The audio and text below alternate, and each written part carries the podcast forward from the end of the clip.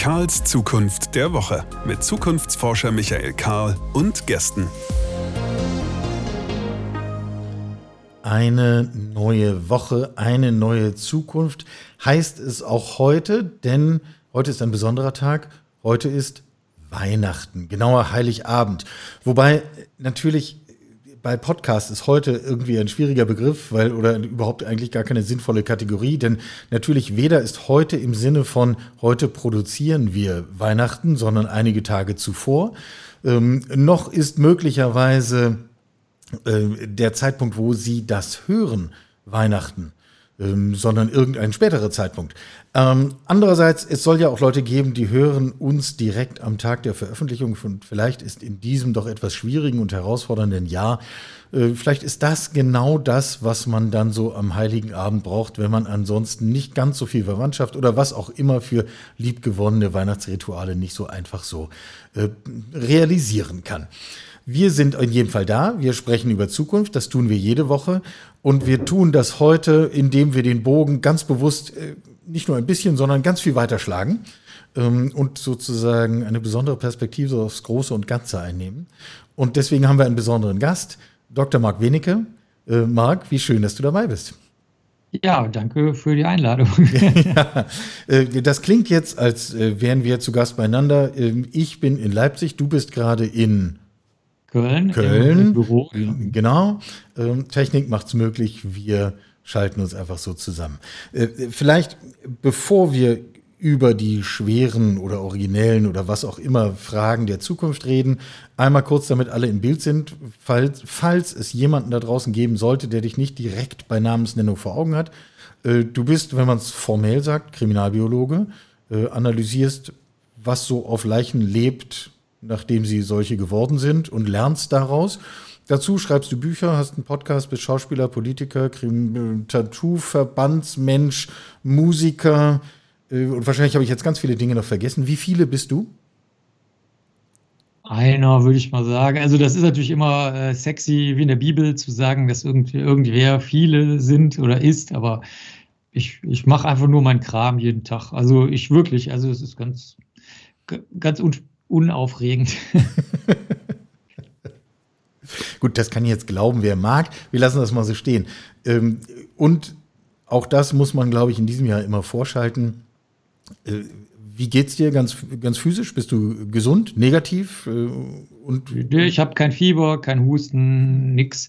Noro ist ja äh, eine Untersuchung rausgekommen an dem Tag, wo wir das jetzt gerade aufzeichnen, dass äh, die, diese hässliche Erkrankung, wo man so ganz plötzlich einen Brechdurchfall bekommt, ist jetzt nicht so schlimm, aber ist einfach hässlich, wenn man gerade irgendwie im Restaurant ist.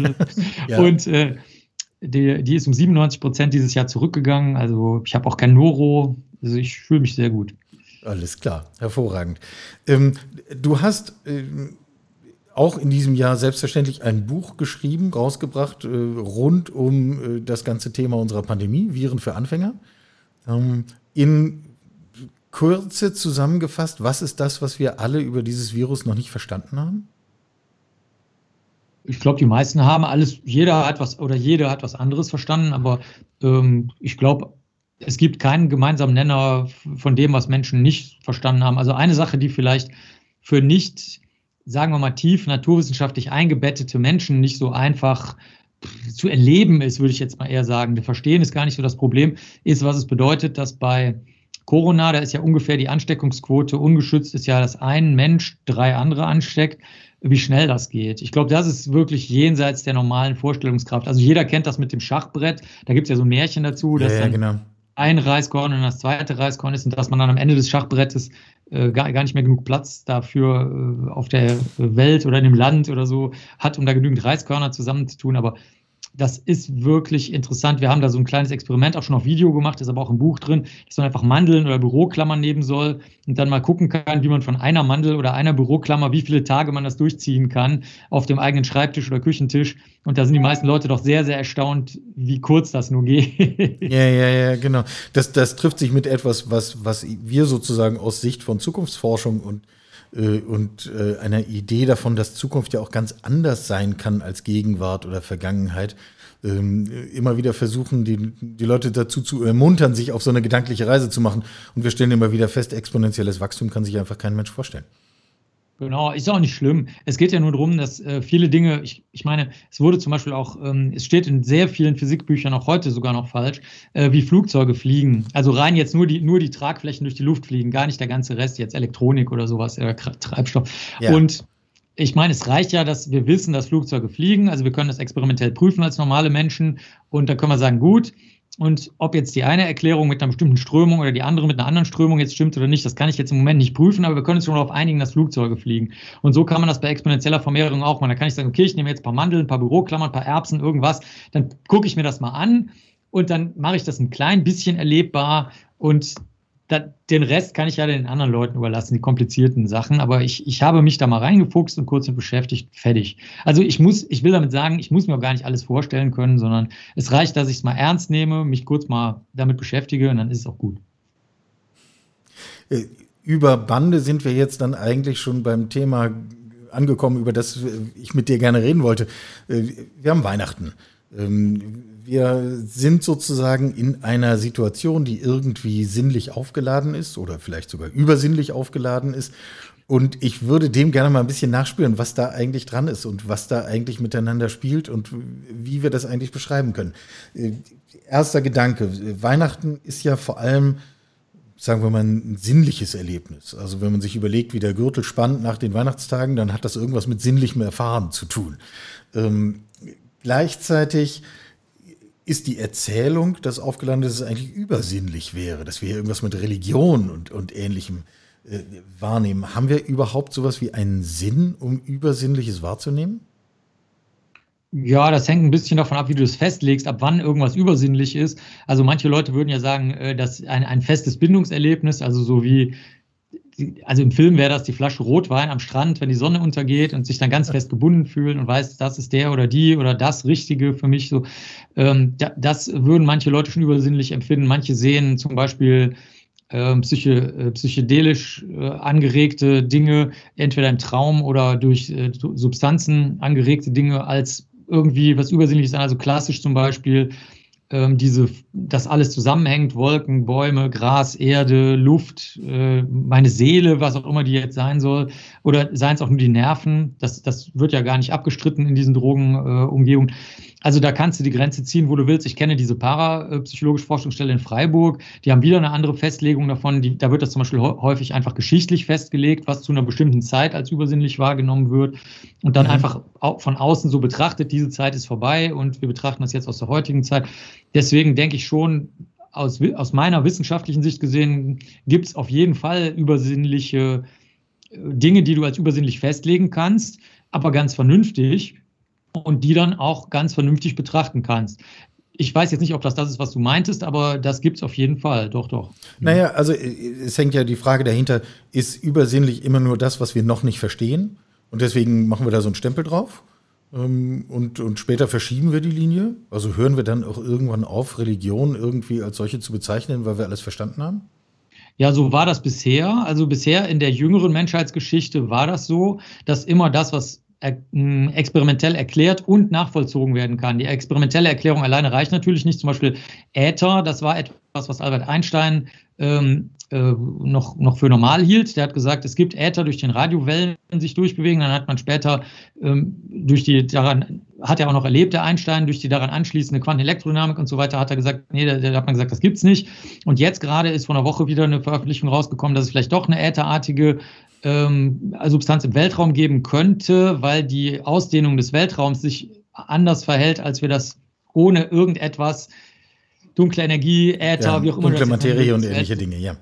Und ähm, insofern, ich, ich denke mal, es war bisher immer so, dass diese Grenze verschoben wurde. Es ist dann wird dann aber immer neu besprochen, ab wann jetzt was Übersinnliches. Das muss jetzt eben nicht immer gerade was nicht Verstandenes sein, sondern es kann auch was anders Verstandenes sein. Was machst du zum Beispiel am Rand von einem schwarzen Loch, ähm, wo, wo dann die Zeit keine nennenswerte Rolle mehr spielen kann oder sowas. Also ich würde das ganz entspannt angehen und würde sagen, ob Menschen das Religion nennen, Wissenschaft nennen, Erkenntnis nennen, Wahrheit oder sonst irgendwie, das spielt echt keine Rolle, ist egal. Also das jetzt, wo du es gerade so fragst oder wo, wo ich da auch jetzt gerade mir Gedanken drüber mache, yeah. würde ich sagen, das kann eigentlich jeder für sich selbst festlegen, ab wann es für ihn oder sie religiös ist, wissenschaftlich, übersinnlich, paranormal. Ich finde, das ist total egal. Ich denke, man sollte sich gemeinsam im Gespräch Weihnachten meinetwegen, es gab ja mal eine Zeit, wo mehrere Leute Weihnachten zusammensaßen. ich habe auch davon gelesen, ja, in alten Büchern. Genau. Und ja. ähm, da würde ich sagen, bevor sich alle jetzt äh, auseinandersetzen, streiten oder Meinungen friedlich austauschen, sollte man sich erstmal darüber einigen, das ist ja so ein alter Nerdwitz, definiere Gott, definiere übersinnlich, definiere Religion und ab da kann man ja drüber reden. Aber ich denke, für so einen Podcast wirst du da wahrscheinlich nicht zu einer vernünftigen Festlegung kommen, was jetzt Religion oder religiös ist. Deswegen halte ich das für würde ich das einfach mal in die Hände der Hörerinnen und Hörer einfach zurückgeben. und dann nennen wir das Selbstverantwortung, dann klingt das total gut. Ja, genau. Ist, ist ja auch irgendwie so ein Wort, was dieses Jahr hohe Konjunktur hat. Funktioniert ja, zwar an vielen Stellen ich, nicht, ich, aber. Äh. Ja, ich, ich würde es noch weiter äh, fassen. Ich würde sagen, Selbstfestlegung, aber dann bitte auch bei der Festlegung bleiben für die nächste halbe Stunde oder für die nächste Stunde, weil sonst gibt es wieder nur Chaos. Ja. Und in einer, in einer, Stunde können wir eine andere Festlegung dann prüfen. Okay, okay, okay. Also die, die Sinnlichkeit und Übersinnlichkeit der Stunde ist eigentlich das, was wir brauchen ähm, es schadet zumindest nicht, sich das klar zu machen. Übrigens, wenn man im Hintergrund immer so ein Pingen hört, das kann ich leider im Moment nicht ausschalten, also bitte nicht wundern, das ist jetzt unsere, das ist unser übersinnliches Pingen hier, was im Hintergrund manchmal ja. stattfindet.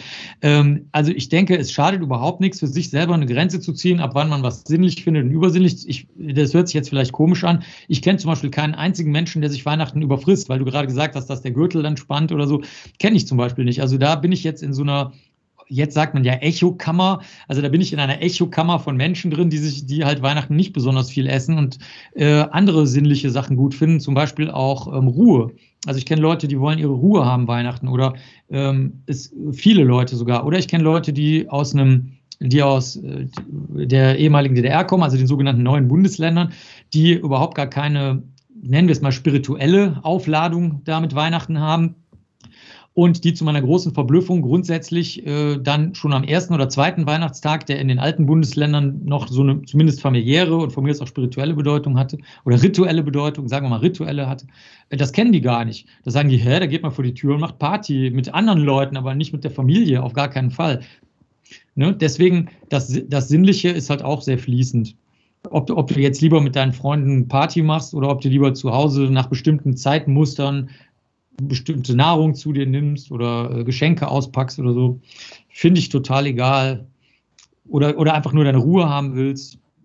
Also kann, ja. Ja. kann man als sinnlich oder übersinnlich wahrnehmen. Also ich kann mal ein Beispiel sagen, was mich sehr verblüfft hat. Ich habe gerade bei einer Sendung mitgemacht, die größten Rätsel Deutschlands. Da war ich natürlich sehr gespannt, was jetzt die größten Rätsel Deutschlands sind. Also würde mich auch interessieren, ja. Ja, und ein Geheimnis war, dass es irgendwelche Höhlen gibt, wo man nicht genau weiß, wer die gebuddelt hat. Die sind aber eindeutig gebuddelt und sind so schlauchförmig unter der Erde. Ja. Und ähm, da saß ein Höhlenforscher und hat gesagt, dass äh, es ist für mich total angenehm, in absoluter Dunkelheit und Ruhe zu sitzen, aber auch so abgeschieden, dass ich weiß, dass keiner da hinkommen kann. Ich mhm. ergänze mal anders als in einer Wohnung oder so, wo du ja nie wissen kannst, ob nicht gleich der Paketbote oder die Kinder, die Nachbarskinder äh, klingeln. Und äh, das ist für den, glaube ich, er würde nicht sagen, das ist besonders übersinnlich oder spirituell. Er würde aber auch nicht sagen, es ist rein messbar und sachlich, sondern er würde wahrscheinlich nach deiner Gürtelspannendefinition sagen, das ist jetzt halt sinnlich.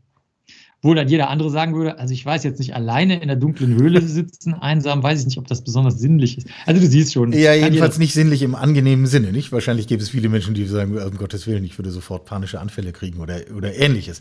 Ähm, ja, oder das gar nicht nachvollziehen können. Ne? Also die, die überhaupt nicht, die, die das einfach als freakig äh, ansehen, äh, so wie wenn wir die Leichengerüche nehmen, äh, als, als Informationsquelle benutzen.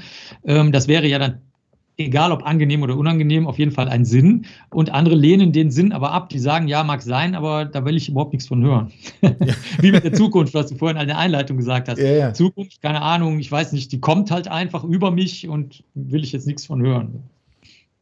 Ja, ja, gibt's. Ähm, du hast dich ja in verschiedensten Zusammenhängen äh, mit Zeitschriften und Forschungsstellen und sonst wie äh, mit sozusagen genau dieser Grenz, äh, Grenzerfahrung beschäftigt und, viele Fälle aufgearbeitet und dokumentiert und diskutiert. Und wo würdest du sagen, stößt du so an eine Grenze, wo du sagst, das kann man jetzt zwar so irgendwie als Phänomen beschreiben, aber eigentlich wirklich, es fehlen mir eigentlich die Kategorien, um das sinnvoll zu erklären. Also bei mir gibt es da zwei Sachen. Das eine ist, wenn Papers, ich nenne die verbastelt sind. Also ich mache ja seit 20 Jahren jeden Samstagmorgen, egal ob ich geschlafen habe, betrunken war oder sonst irgendwas, habe ich die Sendung gemacht und das ist immer eine neue Forschungsveröffentlichung. Seit 20 Jahren logischerweise viele, die ich auch nicht kenne, die Forschungsbereiche. Nicht immer, aber öfter. Und ähm, dann haben wir im Laufe der Jahre so gesagt, okay, ich prüfe einfach, ob die sauber gemacht sind, die Sachen. Egal, ob sie obskur, seltsam, rätselhaft, bizarr, total langweilig sind, ist egal. Es geht nur darum, sind die ordentlich gemacht. Und ähm, da gibt es zwei Grenzen. Die eine ist auf jeden Fall komplizierte Statistik die ähm, auf den ersten Blick gefällig daherkommt, wo aber eine falsche Grundannahme eingeschlichen ist. Zum Beispiel, ich komme noch aus der Zeit, als fast alle psychologischen Studien mit jungen Frauen an Universitäten im mittleren Westen der USA gemacht wurden.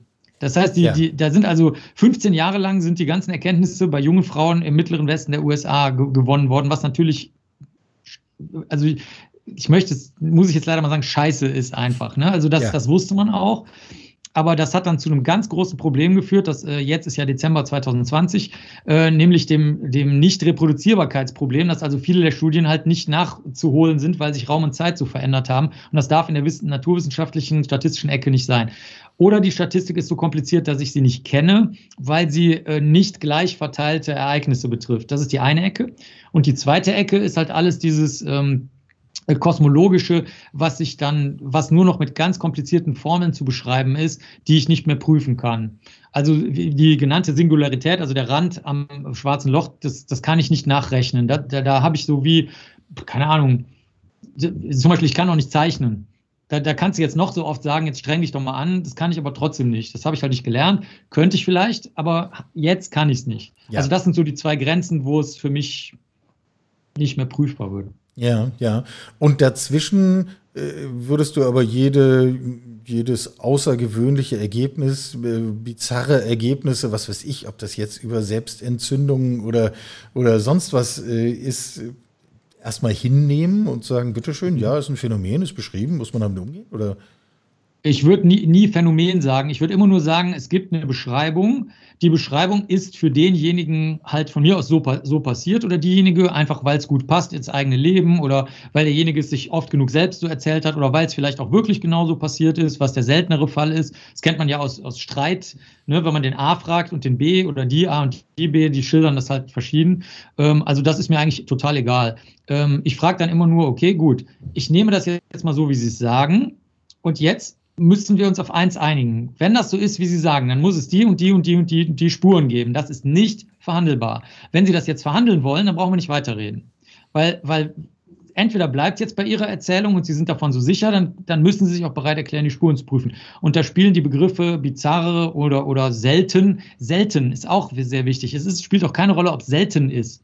Mhm. Oder ähm, spürbar, weil du das vorhin so ein bisschen angesprochen hast. Ne? Ja. Also zum Beispiel die Schwerkraftteilchen oder Wellen, ne, die spüren wir natürlich nicht und die sind ja auch erst vor wenigen Jahren, äh, sind die überhaupt erst experimentell bewiesen worden. Vorher hättest du, da wärst du zwar ausgelacht worden, aber die Aussage wäre richtig gewesen, da hätte man sagen können, es ist nicht bewiesen, dass es Schwerkraft, äh, dass es einen, nee, ich muss formulieren, äh, dass es einen materiellen Träger für Schwerkraft gibt. Das ist nicht ja. bewiesen. Da hättest, da hättest, du recht gehabt mit der Aussage. Mhm. ich hätte dafür keine 15 Punkte im Physik-Leistungskurs bekommen, aber äh, ja. Genau, genau, du wärst durchgefallen, genau, und äh, hättest aber trotzdem recht gehabt. Und so gesehen ähm, ist das für mich total angenehm. Also der Moment, wo ich gemerkt habe, dass ich so ticke und meine Mitarbeiterin, die Tina auch und meine Frau auch und so weiter, also die und auch unsere Kooperateure und Kooperateurinnen, das war für uns total erleichternd, weil wir gesagt haben, okay, da stehen wir vielleicht als ein bisschen seltsam da, aber wir haben es einfacher als die anderen, weil wir es nicht bewerten. Wir prüfen es einfach.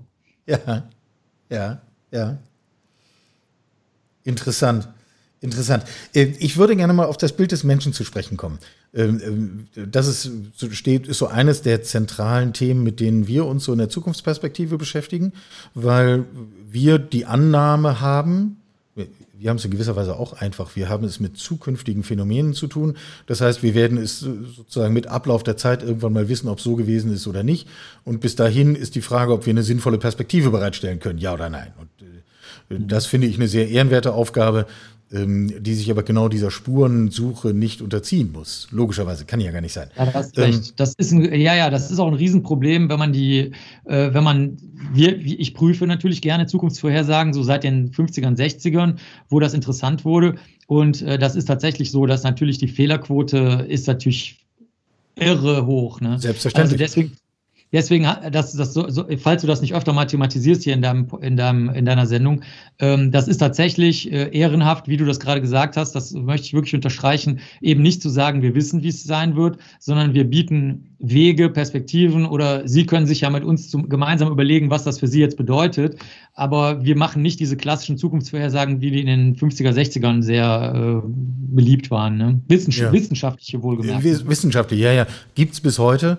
Und, und man steht immer daneben und sagt, ja, naja, das ist irgendwie natürlich schnell gesagt so, es wird so und so sein, aber äh, erstens hilft das nicht viel und zweitens muss man dann auch recht haben. Und, äh, Genau, ja. also das ist nicht experiment, das ist kein experimentelles Vorgehen. Nein. Diese Ableitung, äh, diese Ableitungen sind ähm, basiert oder die, die haben ja immer den nicht erkennbaren Fehler von außen, dass, äh, dass du die Grundannahmen nicht kennst, die eingeflossen sind so in die Zukunftsvorhersage. Also Beispiel ist jetzt Klimavorhersagen. Das ist zum Beispiel klar, dass es den Bach runtergeht. Das ist sicher. Das ist auch 100 Prozent sicher. Aber ähm, dass es jetzt so schnell gehen würde, das hat keiner geahnt. Das ist erst dieses Jahr rausgekommen. Also, dass die Kipppunkte überschritten sind, musste experimentell bewiesen werden durch Eisschmelzemessungen und Methanmessungen und so. Und das war zum Beispiel überhaupt nicht klar. Das, da haben auch eigentlich alle daneben gelegen, weil sie, weil sie wahrscheinlich die falsche Grundannahme ganz tief in sich hatten. Wir wollen jetzt mal nicht das schlimmste Szenario direkt als schlimmstes Szenario angeben, aber das ist halt alles viel schlimmer als das schlimmste Szenario geworden. Ja, das müssen wir leider feststellen, ja. Ja, aber also nochmal zurück zum, zum äh, Bild des Menschen. Also das ist so eines der Themen, die, die mich antreiben. Ich bin der, äh, ich glaube, wir haben Grund zur Annahme, dass das, was wir erleben, nicht nur mit Klima, das ist ein Teil davon, aber auch mit unserer technologischen Entwicklung, mit, dem, mit der Zunahme von Wissen etc., dass sich unser Bild von dem, was es eigentlich heißt, Mensch zu sein und unsere Rolle auf diesem Planeten, dass das zumindest unter einem gewissen Druck steht und dass wir da anfangen müssen, neu darüber nachzudenken. Ähm, da würde mich deine Einschätzung dazu interessieren. Was, wie guckst du auf den Menschen der Zukunft?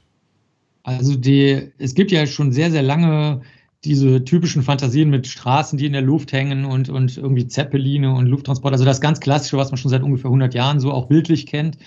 Und ähm, jetzt aus Metropolis zum Beispiel im Film und was wurde ja später dann auch weitergeführt. Es gibt also viele Sachen, die ähnlich bleiben. Dann über Philip K. Dick, der ähm, sehr viel im Science-Fiction-Bereich schon richtig vorhergesehen hat, eben auch über diese Menschwahrnehmung, träumen Roboter von elektrischen Schafen oder eben von biologischen Schafen sozusagen und äh, vieles mehr. Also da ähm, denke ich mal, werden wir uns auf jeden Fall äh, aus dem von dir genannten Grund entfernen, weil Menschen ähm, haben tatsächlich einen dermaßen schnellen Wissenszugewinn, nämlich genau wie den, den wir vorhin schon besprochen haben mit den Mandeln oder Büroklammern, die sich also schneller vermehren, als man das haben kann. Ja, ja. Ich kann es jetzt mal für meinen Wissensbereich sagen, für die Physik und so kann ich es nicht sagen, da stimmt es vermutlich auch, aber ich kann es mal für die Biologie sagen, ich würde sagen, das Wissen, mit dem wir im echten biologischen Bereich arbeiten, zum Beispiel jetzt Entwicklung eines Corona-Wirkstoffes, Krebstherapien, dieses Wissen ist in der Regel nicht älter als vier bis fünf Jahre. Mhm. Also das ist das, womit wir arbeiten. Natürlich hat das Erfahrungswissen von vorher und die Forschung von vorher spielt eine große Rolle,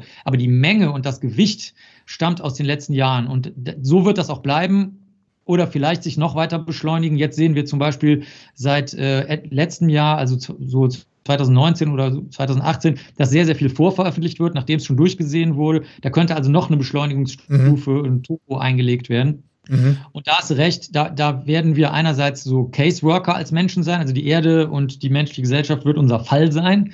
Wir haben nur noch Projekte, das kennt jetzt natürlich jeder, der zuhört schon, dass das alles nur noch Projekte sind, aber äh, und dass das alte Wissen wirklich keine große Rolle mehr spielt, weil es halt einfach klein ist. Es ist einfach wenig und klein. Es ist nicht schlecht oder bedeutungslos, überhaupt nicht, sondern andere Sachen sind halt super wichtig und man weiß mehr.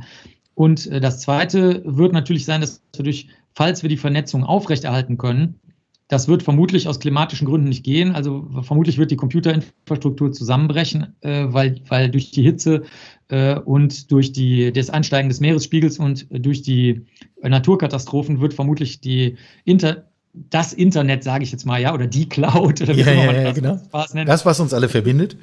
Es wird nicht mehr so funktionieren, leider. Und Ähm, wenn es aber funktionieren würde, wenn wir da uns was einfallen lassen, wie es weiter funktionieren kann, gut, dann werden die Menschen natürlich auch vernünftiger sein. Also die, zum Beispiel, ja, die Bevölkerung auf der Erde nimmt rasant zu, das kann man auf, auf dem Worldometer da halt live sehen, aber sie nimmt halt nicht mehr so schnell zu wie früher.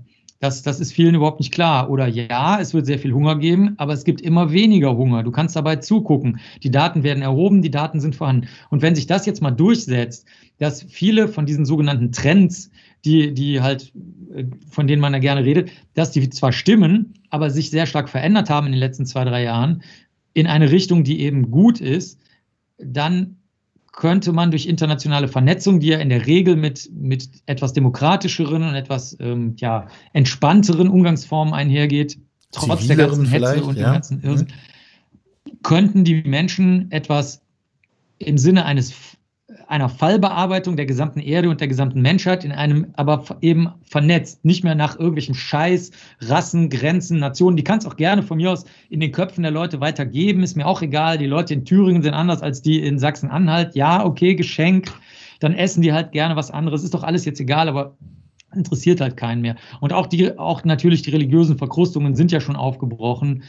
Jetzt, äh, jetzt sind noch so ein paar kleine Endgemetzel, die die monotheistischen Religionen da ausfechten wollen. Okay, gut, aber ich denke, da hast du recht. Das, das Bild des Menschen und dieses Caseworkertum des Menschen, das wird zwangsläufig anders werden oder, oder es geht halt wieder zurück auf so eine geringe Menge von Menschen. Es gab ja mal nur 10.000 Menschen auf der Erde und äh, das kann natürlich auch passieren, dass dann so eine Art Reset-Knopf passiert, dass nur noch ganz wenige Menschen da sind und dann was ganz Neues entsteht. Das kann auch sein, klar. Ja. Ja, das ist, glaube ich, so ein bisschen äh, so, so eine befürchtete narzisstische Kränkung, die wir, äh, die wir irgendwo da in einer Ecke lauern sehen. Nicht? Die Erkenntnis, wir nehmen uns zwar vom Globus, zum Beispiel mit der Klimakatastrophe, aber deswegen gibt es ja den Globus weiter. Ja, ich glaube, also ich weiß jetzt nicht, äh, ich meine, ich bin jetzt in einem Bereich unterwegs, äh, das kann natürlich sein, dass in Sozialwissenschaften, Psychologie, Psychiatrie und so, da hast du natürlich eher diese narzisstische Problematik, dass die Leute halt, ähm, sagen wir mal, ihre Gedankengebäude, weil die ja experimentell, wie du schon gesagt hast, oft nicht prüfbar sind, äh, dann halt als sehr wichtig ansehen und, und so. Aber in unserem Bereich, äh, in den Naturwissenschaften, hast du das eigentlich nicht so. Also Menschen sind halt ein Bläschen, was aus dem Sprudelwasserglas da hervorperlt aber narzisstische Kränkungen habe ich in unserem Bereich noch nie was von gehört. Das höre ich wirklich nur im Bereich von Psychologie, Psychiatrie, Sozialwissenschaften, Kulturwissenschaften, aber in unserem Bereich kenne ich das nicht. Wirklich. Also noch nie wahrgenommen. Ja, haben wir also wieder einen Punkt gefunden, wo der Biologe sagt, eigentlich habe ich es einfacher mit meiner Betrachtungsweise. Mhm. Wie guckt eigentlich so ein, wie guckt man mit so einer biologischen Brille auf, äh, auf die technologische Entwicklung? Wie guckt man auf Phänomene wie künstliche Intelligenz und, und ähnliche Dinge? Also ist das für dich auch so etwas wie ein im Grunde biologisches Phänomen, was halt nicht auf Kohlenstoffbasis funktioniert? Oder wo hängst du das auf? Ja, also das, da, das sehe ich ein klein, so, so ein bisschen, da schramm ich dran vorbei. Also ich, ich kenne ja noch die, ähm, gültigen, heute, wo wir miteinander sprechen, Dezember 2020, gültigen Science-Fiction-Sachen, also eben insbesondere, ich will immer ganz, Isaac Asimov will ich gar nicht so rausstellen, sondern hauptsächlich Philip K. Dick, ähm, der wirklich das auch mehr so gespürt hat. Der hat ja auch sehr schlechte Vorträge gehalten und hat auch wirklich deutlich zu viele Drogen genommen und hat auch psychische Probleme gehabt. So. Das ist mir in dem Fall sympathischer als Isaac Asimov, der da sehr stark in Robotik und so Überlegungen eingestiegen ist, weil, weil da eher so auch dieses Vorspüren und auch dieses bisschen Paranoide, das, das schlägt sich ja durch bei Philip K. Dick. Also ähm, die, die Quantencomputer werden da sein, die KIs funktionieren teilweise schon sehr, sehr gut. Im kriminalistischen Bereich sehe ich so ein bisschen im Bereich von, das wissen jetzt viele wahrscheinlich noch nicht so von den Leuten, die jetzt hier deiner Sendung folgen, aber es gibt schon sehr, sehr gute KI-Anwendungen, wo auch die Betreiber der KI selber, also zum Beispiel im medizinischen Bereich, wo man äh, damit arbeitet, ja. wo die selber nicht mehr so genau wissen, warum das jetzt gerade klappt. Genau. Also anders als die blöde genau. Siri oder so, wo halt überhaupt nichts funktioniert, was auch keine echte KI ist, sondern nur ein Überwachungsmechanismus mit ein bisschen Komfort obendrauf als Sahnehäubchen. Aber die echten KIs sind gut, die funktionieren und ich sehe die aber nicht als, äh, sagen wir mal, Silizium-basierte oder teilweise auch Silikon-basierte, wenn Sexpuppen sind mit angeblicher KI. Also Silizium- und Silikon-basierte Intelligenz, das würde ich so nicht sehen. Ich kenne diese, äh, den aktuellen Stand der Sexpuppen, die ja ein sehr, sehr großer Markt sind, weil die in Wirklichkeit ja Begleiter sind. Es geht ja gar nicht um Sex, sondern es geht ja um Einsamkeitsbewältigung ja, und, ja. und, so. Ähm, die sind totale Scheiße, die, die sehen super aus und ähm, sind einfach total perfekt. Aber der KI-Anteil, der funktioniert gar nicht, weil der, weil der das Bindungs, die Bindungsbedürfnisse überhaupt nicht feingliedrig bedienen kann. Ähm, das ist eher tragikomisch, wenn du die irgendwas fragst, dann sagen die, dann schlagen die halt eine Wikipedia nach und so. Also das ist richtig lustig eigentlich. Aber die KI als solche, wenn man die nicht so vergegenständlichen möchte, sondern halt frei flottierend in irgendwelchen Netzen rumgeistern lässt, die funktioniert sehr, sehr gut und ist eine Lebensform, die ich aber nicht als biologisch bezeichnen möchte, weil wir sie halt einfach abschalten können. Jetzt wissen wir aus einigen Experimenten, anders als Menschen. Also du kannst natürlich eine Atomrakete zünden oder so und kannst viele Menschen ausschalten, aber die Menschheit ausschalten, das ist schwierig. Mhm. Während die KI kann ich ausschalten. Das ist technisch wirklich überhaupt kein Problem. Äh, und da gab es natürlich früher das Konzept. Ich frage mich gerade, ob das so stimmt, Robotern. aber das, wir, wir lassen das mal Dezember 2020 so stehen. Vielleicht ändert sich dieser Punkt nochmal, dass wir nee, irgendwann das diesen Punkt sagen. erreichen. Der, der, kann sich auch ändern, aber der, das Urspr die ursprüngliche Idee war, dass ja Silizium Silizium schürft und daraus dann von Neumann Maschinen oder sowas baut, ja, also genau. dann irgendwie, die sich dann selbst vermehren. Und ähm, da, da gibt es bisher keinerlei Hinweise drauf. Also es gibt weder Hinweise darauf, dass wie das in Matrix dargestellt wurde, in den 90, also Ende der mhm. 90er und dann danach, ähm, dass sozusagen eine, eine überlegene Siliziumbasierte Intelligenz irgendwas durchspielt mit dem, mit den Kohlenstoffbasierten, da gibt es halt keine Hinweise drauf. Jetzt kannst du natürlich wie in der Religion immer sagen, ja gut, dann weißt du das halt nicht, aber ich spüre das. Okay, aber so bin ich nicht. Also mich interessieren die experimentellen Daten und da, deswegen würde ich auch deine Formulierung, das kann sich noch ändern, da, da, da kann ich nur sagen, da gibt es keine Belege im Moment für. Das kann ja, sein, das kann aber auch nicht sein. Pff Deswegen sehe ich es nicht so sehr als was Biologisches an, sondern ich würde sagen, es ist was Menschgemachtes, was total Geiles. Es funktioniert auch viel besser, als die meisten glauben, aber ich würde es nicht als biologisch ansehen. Okay, keine, keine Lebensform in dem Sinne. Doch, doch, schon eine Lebensform, aber keine, keine Biolo also für biologisch würde ich sagen, sollte etwas sein, was Kohlenstoff basiert ist, weil das eben nicht so leicht abzuschalten ist, wie das Silizium-basierte, was du eben wirklich leicht abschalten kannst. Mhm. Hm. Ähm, Nochmal noch mal eine andere äh, Herangehensweise an den Begriff des Menschen. Ähm, du erlebst ja Menschen oder das, von, was von ihnen über ist, in auch durchaus, sagen wir mal, also ich als Laie würde sagen, eher unappetitlichen Situationen. Das ist jetzt von mir schon wertend, ich gebe es zu. Ähm, aber, aber ehrlich so empfunden. Ähm, würde eigentlich jemand mit deiner Erfahrung, dann sozusagen auch gerade so diesen kriminalbiologischen äh, Angelegenheiten, äh, hast du mehr Angst vor Menschen oder mehr Angst vor irgendwelchen klassischerweise, wir haben es vorhin besprochen, übersinnlichen Phänomenen, die wir nicht ganz verstehen, die ein, uns vielleicht irgendwie auf eine merkwürdige Weise von hinten treffen? Also ich muss sagen, dass ich ja oft auch mit Angehörigen zu tun habe, äh, die sozusagen das Leid auch noch mal irgendwie zu uns rüberfiltern. Entweder wie so, entweder so in Spektralbestandteile zerlegen oder einen damit total erdrücken und zukleben und so. Also da gibt es ganz viele Möglichkeiten. Also ich bin da sozusagen mit menschlichem Leid äh, häufiger in Berührung, als man das so meint. Also gar nicht so dem gruseligen, ekeligen irgendwie äh, Zersetzungen oder Insekten. Das ist überhaupt nicht Flüssigkeiten, sondern es ist tatsächlich eher so die Angehörigen, die die Leid spüren und das auch irgendwie dann weitergeben. Und ähm, da habe ich überhaupt gar keine Angst vor. Das finde ich sehr, sehr interessant und äh, weiß auch, dass da in deinem Sinne Zukunftsgestaltungsmöglichkeiten bestehen. Zum Beispiel einfach dadurch, dass die mal ihre Situation verändern. Zum Beispiel sehr, sehr häufig bei Ehepaaren, wo die Kinder äh, getötet wurden oder verunglückt sind, aber in einer, also in einer Weise, die belastend ist. Also nicht so tragisch einfach beim Autounfall, sondern irgendwie waren wirklich mit den falschen Leuten zusammen und so, wo die sich dann gegenseitig entschuldigen. Und da ist zum Beispiel so, die muss man einfach mal eine andere Umgebung verpflanzen, wenn die Beziehung noch funktioniert von den beiden. Und dann können die sich auch der Trauerarbeit besser nähern und auch der Fallbearbeitung. Das finde ich eigentlich total spannend und da lerne ich auch viel dazu. Rede auch mit Leuten, die sich damit auskennen, Notfallseelsorger, Trauerbegleitungsleute, aber auch einfach Leute, die so aus Feuerwehrleute, die da Erfahrungen mit haben. Und ähm, bei übersinnlichen Sachen, die wir jetzt halt nicht verstehen, also irgendein Knacken, eine, eine klassischerweise bei diesen sogenannten Geisterjägern Temperaturveränderungen, das finden die ja sehr interessant und sowas. Das finde ich eher spannend, weil ich es ehrlich gesagt absolut nicht ernst nehme. Ähm, das, das ist jetzt eine Stärke und eine Schwäche. Ich erkenne viele Gefahren auch nicht, muss ich sagen, weil ich sie nicht ernst nehme. Also wenn jetzt irgendwie zum Beispiel vor mir ein ich übertreibe jetzt mal, ein 2,50 Meter großer Mann der die Nase voller Speed hat und besoffen ist und eine zerbrochene Glasflasche in der Hand hat, dann nehme ich den halt nicht ernst. Das ist dann vielleicht nicht so gut. Ja, ja. aber so gewisse ähm, Fluchtmechanismen, äh, Fluchttriebe sind doch, doch ganz. Doch, Fluchtmechanismen habe ich schon, aber ja. ich nehme nehm das trotzdem nicht ernst. Also ich sage mir halt, okay, ich muss mich jetzt um mich kümmern, da könnte was passieren, aber es ist jetzt kein Grund, länger als die paar Sekunden, die die Flucht dauert, darüber nachzudenken. Okay. Danach kann ja. ich wieder weiter eine Limo trinken. So.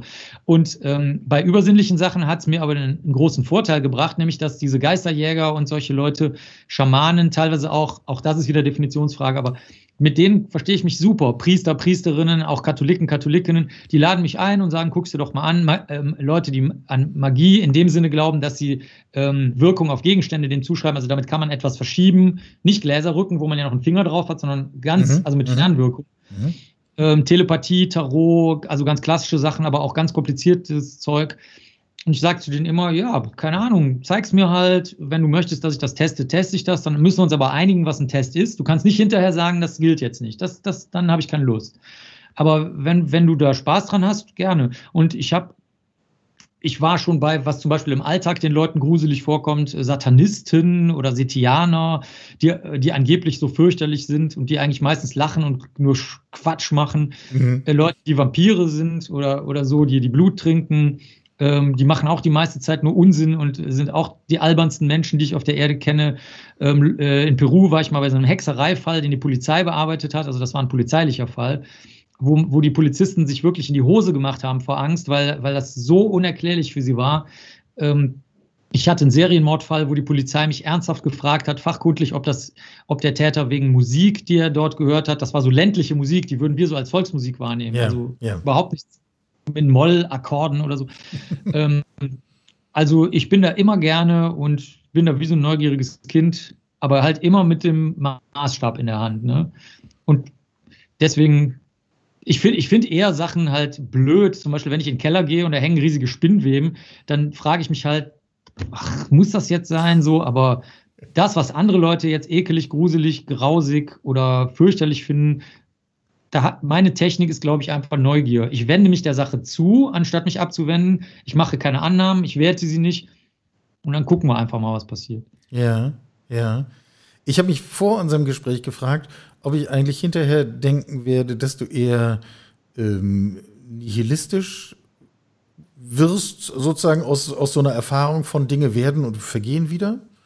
Ähm, oder ob eigentlich so eine Art optimistische Grundhaltung ähm, überwiegt. Ah. Und jetzt frage ich mich, während wir reden, frage ich mich, ob es davon eigentlich eine Kombination geben kann. Das wäre dann vielleicht eine ganz passende Beschreibung. Ja, also ich musste neulich, weil äh, Facebook, also wenn, wenn ihr das jetzt in fünf Jahren hört, werdet ihr nicht mehr wissen, was das ist. Das war ein soziales Netzwerk, was früher sehr verbreitet war. Und die haben mich also jahrelang aufgefordert, ich soll doch mal eine Kurzbeschreibung meiner Firma einfügen. Ja, das, das soll man, muss man jetzt machen. Da haben sie also super genervt.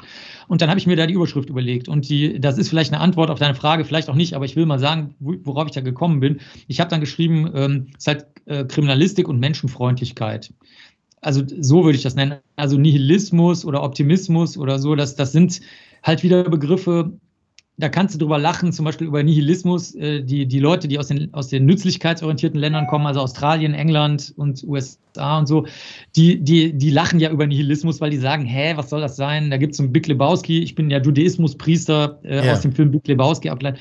Da machen die also auch Witze über Nihilisten, weil, weil die, die pragmatischen Länder da kein, keine Vorstellung von haben, was das überhaupt sein soll. Und Optimismus kann natürlich auch ein Verzweiflungsoptimismus sein, der gar nicht aus Menschenfreundlich oder Naturfreundlichkeit oder Lebensfreundlichkeit entsteht. Deswegen, auch wenn das sich ausweichend anhört, ist aber wirklich nicht so gemeint, würde ich sagen, Kriminalistik im Sinne von Messung und Menschenfreundlichkeit oder Lebensfreundlichkeit, müsste man sagen. Und weit darüber hinausgehende, tiefere oder höhere ähm, Einstellungen habe ich gar nicht. aber wir sind jetzt, ob das jetzt Fügung ist oder was auch immer für Kräfte jetzt hier am Werk sind, eigentlich sind wir zu einer recht weihnachtlichen Botschaft gekommen. Nämlich ja. sich die Welt anzuschauen und trotzdem im Grunde eine positive Grundhaltung zu haben. Mhm. Das wäre für mich eine ganz angemessene Beschreibung von Weihnachten. Ähm. Ja, finde ich auch. Ich habe da auch noch was Lustiges, weil eine Sache, die jetzt wirklich keiner mehr kennt, das ist eBay. Also die Jüngeren kennen das nicht mehr. Das war ein, eine Börse, wo man Dinge versteigern konnte und dann halt äh, Schnäppchen machen konnte, aber durch, durch Ersteigern, nicht durch Ausbeutung von Leuten in, in Entwicklungsländern, die dann einfach das Zehnfache arbeiten müssen, man sonst wegschmeißen kann. Und ähm, die hatten am Anfang tatsächlich auch ein sehr gutes Regelwerk, was ich auch sehr weihnachtlich fand. Und das kommt aus der nützlichkeitsorientierten ja. Welt und eben nicht aus unserer zentraleuropäisch, häufig katholisch oder von mir aus auch protestantisch, aber christlich gefärbten Welt. Ähm, und zwar ähm, gehe immer mal davon aus, dass der andere es gut meint. Und ich ergänze, auch wenn du gar nicht verstehst, wie das jetzt gut gemeint sein kann. Äh, das würde, würdest du wahrscheinlich oder andere mhm. Leute als Perspektivübernahme äh, bezeichnen. Ähm, würde ich aber auch eher als eBay-Regel bezeichnen. Also überlege dir das, wenn immer, wenn du mit anderen in Beziehung stehst, weihnachtlich oder sonst wie, versuch doch mal davon auszugehen, dass das, was ihr gerade als Beziehung habt, und sei es auch nur eine Fahrkarte kaufen bei der Straßenbahn, dass dieser Moment, dass der andere es gut mit dir meint. Und ähm, das halte ich tatsächlich für sehr weihnachtlich, aber auch für sehr erleichternd, weil du das auch vorhin angesprochen hast. Weil das schließt ja nicht aus, dass du eine schlechte Erfahrung machst oder machen wirst. Das schließt du ja gar nicht aus. Aber du kannst ja zunächst mal davon ausgehen, dass die Erfahrung gut sein wird, ohne leichtsinnig zu sein. Also da, da stimme ich dir zu, das halte ich auch für sehr weihnachtlich, ja. Und damit haben wir wirklich ein ganz wundervolles Schlusswort gefunden mit praktischem Nutzen. Hervorragend. Ja, Marc, ich danke dir außerordentlich und wünsche dir frohe Weihnachten. Ja, wünsche ich dir auch und überhaupt ein frohes, äh, schönes Leben, wo jeder Tag wie Weihnachten ist. Sie hörten Karls Zukunft der Woche, ein Podcast aus dem Karl Institute for Human Future.